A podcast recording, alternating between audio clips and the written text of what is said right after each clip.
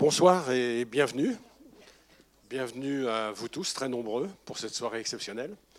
Et surtout, bienvenue à Edoui Plenel. Bonsoir, bonsoir à toutes et tous.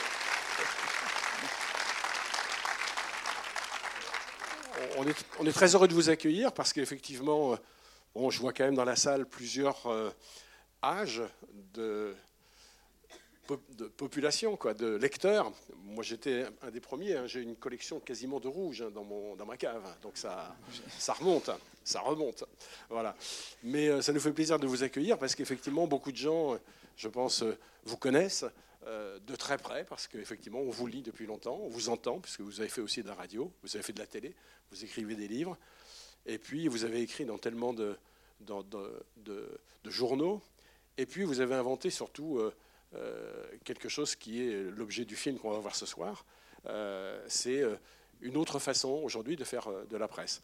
Alors c'est vrai qu'aujourd'hui c'est la journée mondiale de la liberté de la presse. C'est pas la journée mondiale de la presse, c'est de la liberté de la presse. Et je crois que vous représentez vraiment ça pour nous. Ça nous fait plaisir de, vous accueillir aussi, parce que on a connu, on vous connaît comme étant quelqu'un qui prenait des positions vous dites ce que vous pensez, vous reflétez aussi ce qui est, euh, ce que vous vivez, ce que vous ressentez.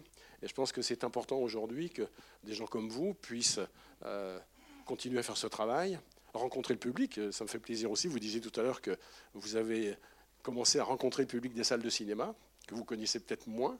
Voilà, donc c'est aussi un public qui est là, qui, vous entend, qui vous écoute. Et puis ce soir, on va, on avoir un, long métrage, film qui est un documentaire euh, qui a été réalisé par euh, une réalisatrice qui a déjà fait plusieurs euh, documentaires, Aruna Kaplan de Macedo. Et je voudrais peut-être vous demander, Edoui, comment ça s'est un petit peu passé, parce que vous êtes vous n'êtes pas le, producteur du film.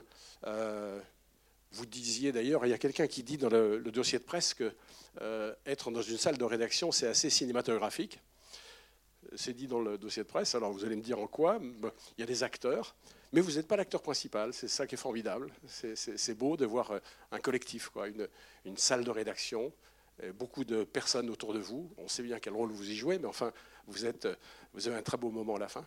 Et je voulais un petit peu savoir comment aussi euh, s'est passée cette, expérience, cette aventure avec Naruna de, de, Kaplan de Macedo.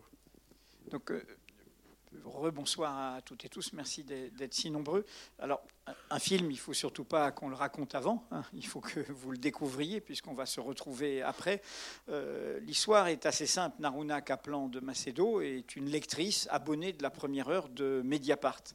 C'est son journal, comme elle dit, et elle est de la génération de celles et ceux qui font Mediapart, que vous allez découvrir. Hein. C'est ce collectif qui est le héros de ce film, qui ont euh, entre 30 et 40 ans. Hein. C'est ça Mediapart est fait pas par ma génération, on est trois cofondateurs, il est fait par euh, euh, euh, ceux-là que, vous allez, que vous allez voir. Et donc, comme elle le dit, elle vivait à l'étranger à l'époque, elle a tenu un blog, ça a été un peu son atelier Mediapart, son blog s'appelait Depuis Tel Aviv, elle, était, elle terminait ses études de cinéma là-bas et elle a d'ailleurs fait un premier euh, euh, documentaire qui s'appelle Depuis Tel Aviv, qui est sur euh, les tensions au sein de la société israélienne et évidemment autour de la, la, question palestinienne.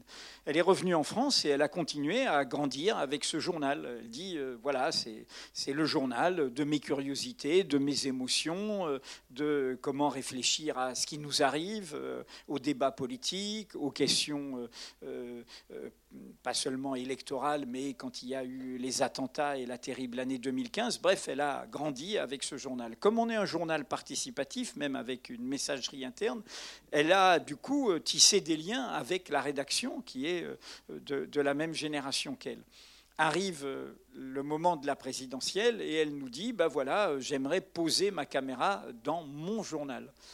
On a hésité, on a discuté et on lui a finalement dit oui parce qu'on la connaissait, parce qu'on avait confiance, parce qu'un peu Mediapart appartient à ses lecteurs. Et on savait qu'en lui disant oui, euh, eh ben, ça allait nous échapper. Naruna Kaplan de Macedo a filmé au total 300 heures pendant plus d'une année. Vous allez en voir 1h40, donc euh, du coup, vous allez voir son parti pris son regard partiel et partial. Avec tout ce qui est le propre du documentaire, c'est-à-dire le montage, hein, qui va donner le récit et la structuration du récit.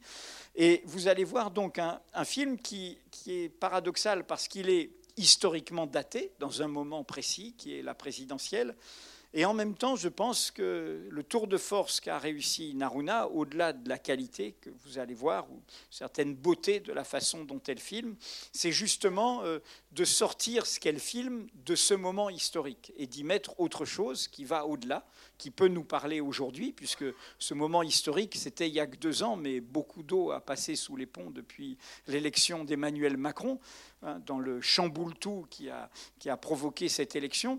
Et du coup, elle nous montre autre chose, euh, y compris beaucoup de questions, on en parlera j'espère tout à l'heure, qui résonnent dans, notre présent. En tout cas, pour moi, ce qu'elle montre surtout est un peu au contraire de ce que vous avez là, euh, qui est le choix qui a été fait, qui n'est pas donc l'affiche du film, euh, justement.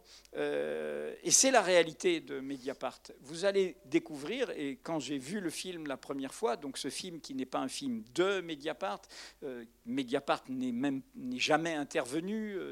nous avons découvert ce film une fois terminé. Hein. c'est donc, je le répète, le film Le Regard depuis Mediapart de Naruna Kaplan de Macedo sur son journal et aussi sur la société et la politique française à travers ce journal. Au fond, moi, mon heureuse surprise euh, et mon bonheur d'une certaine manière en voyant ce film, c'est qu'enfin, enfin, vous allez voir un Mediapart sans moustache. Et ça, c'est bien. Et ça, c'est bien. Peut-être que, et peut-être que notre consoeur du club de la presse veut dire quelque chose. Oui, on est très heureux de, vous accueillir aussi avec Muriel, avec Juliette Cotin, et qui est jeune journaliste et qui est aussi euh, membre du Club de la Presse à Angers et qui est donc partenaire de cette soirée. Et tout à l'heure après, Juliette et Louis Mathieu, président du qui lui n'est pas venu devant finalement. parlant, voilà, mais il était, c'est une star. Et donc après, il y aura surtout un grand débat avec vous. On a beaucoup de questions à vous poser. oui, c'est ça. En fait, vous allez voir le film. Euh, je pense que euh, soulèvera euh, pas mal de questions. Et effectivement, je pense qu'en cette journée de la liberté de la presse, on verra à quel point Mediapart participe justement à, bah, cette, cette, grande